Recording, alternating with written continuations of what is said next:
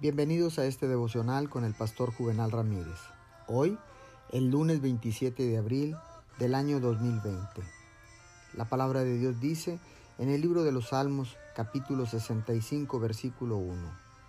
A ti, oh Dios de Sión, te pertenece la alabanza, a ti se te deben cumplir los votos. El espíritu de alabanza fue el fundamento de la iglesia primitiva este espíritu descansaba en los tabernáculos de los primeros cristianos, como una nube de gloria desde la cual Dios brillaba y Dios hablaba. Llenaba todos los templos con el perfume del incienso costoso y humeante. Este espíritu de alabanza debe de ser restaurado e instituido en todas nuestras congregaciones actuales. Debemos de entender que es una potente fuerza para proyectar el Evangelio. Debe de ser igualmente evidente como lo fue en la iglesia primitiva.